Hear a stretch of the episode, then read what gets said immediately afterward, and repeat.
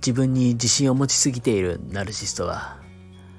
後で痛い目に遭う。どうも、癖の塊、シーリでございます。ということで、えー、今日もね、こんな感じでお送りしていきたいと思います。はい。えっ、ー、と、今日のね、お話はですね、冒頭でお話ししたような感じのことを思い出してください。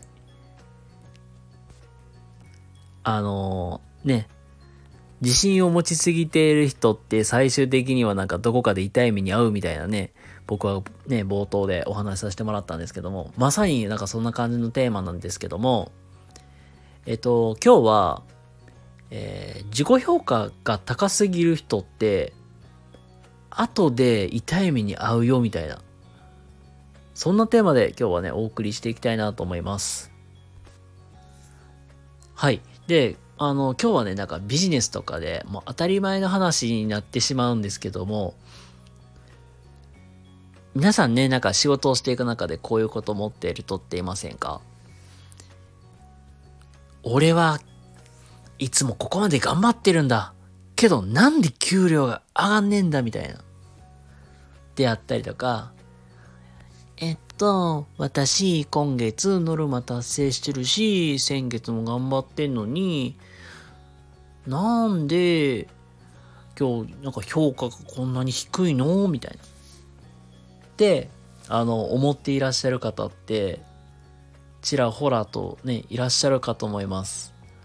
まあ僕も過去の過去の僕もそういうねループに陥ってたこともあるんですけども今日は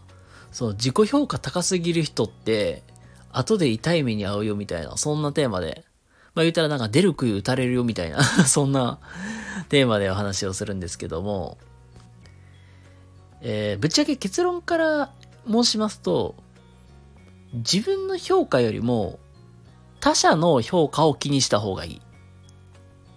で、これどういうことかっていうと、あの、意外と自分の評価が高ければ、もしかしたら相手も、言ったら上司とか、そういう他の人の評価って、自分より、まあ同じぐらいか高いぐらいつけてくれてる？みたいな。自分が例えば60点ってつけたものが70点とか80点ぐらいつけてくれてるんだろうなって、って思われがちだけど、実はそうではなくて、意外と自己評価って あの、よりも、実はちょっとまあ低めに点数つけられてるっていう感じなんですよね。まあなんかね、納得しない方もね、多分多いと思うんですよ。これを聞いて。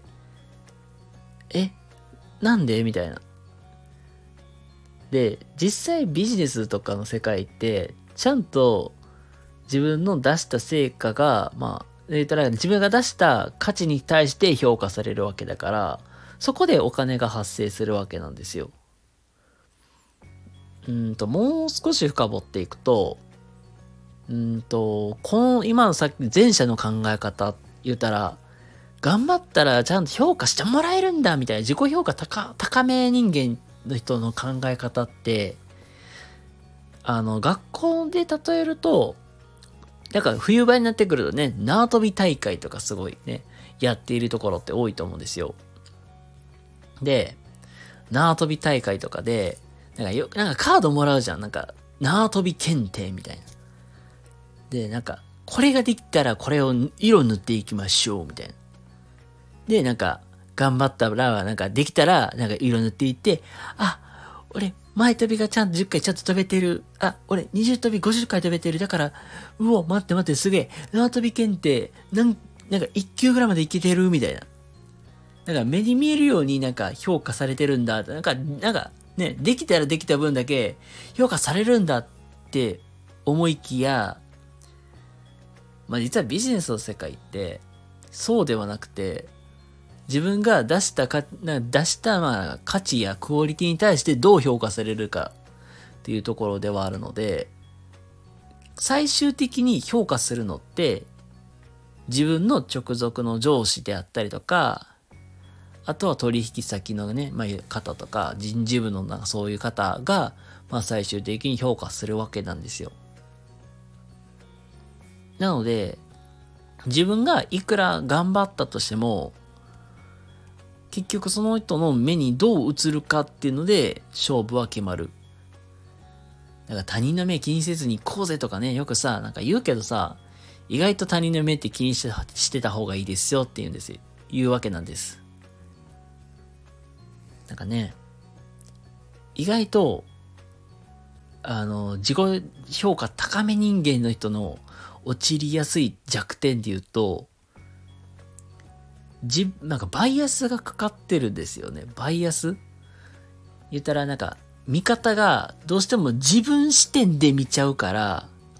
結局自分が今までどんなことに頑張ってきたのかっていうところでしか見れてないから、結局他者からの視点で物事を見ることができてない。言うたら俯瞰的に見れてないんですよ。だからその結果、なんか自分の評価って高めなんだって勘違いしがちになってしまう。なので、あのー、まあ、今日の話的に言うと、自己評価って実はちょっと低めに見積もってた方がいいよと。まあ、低めというか、まあ、まあ、自分はこんだけ頑張ったんだっていうので、高く評価するのは全然構わない。けど、最終的に評価するのは、相手だから、あの、視点は必ず相手側に向ける。で、終点だったらちゃんと相手に伝わるように何かしらのエピテンスとか、まあ仕事の丁寧さとかそういうところをやっぱりきちんと見せておくといいのかなというところではあるかなと思いますので、あの、まあね、もうね、この時期に、あと、もう人、なんか、あれじゃ、えー、の人事効果とかももう終わっちゃってるんですけども、もう次回のそういう人事効果に向けて用意していくっていうところで始めていくといかがでしょうかっていうので今日のお話終わろうと思います。はい、ということで、えー、っとね、皆様今日も一日お疲れ様でした。次回もね、どこかでお会いしましょう。またね。バイ。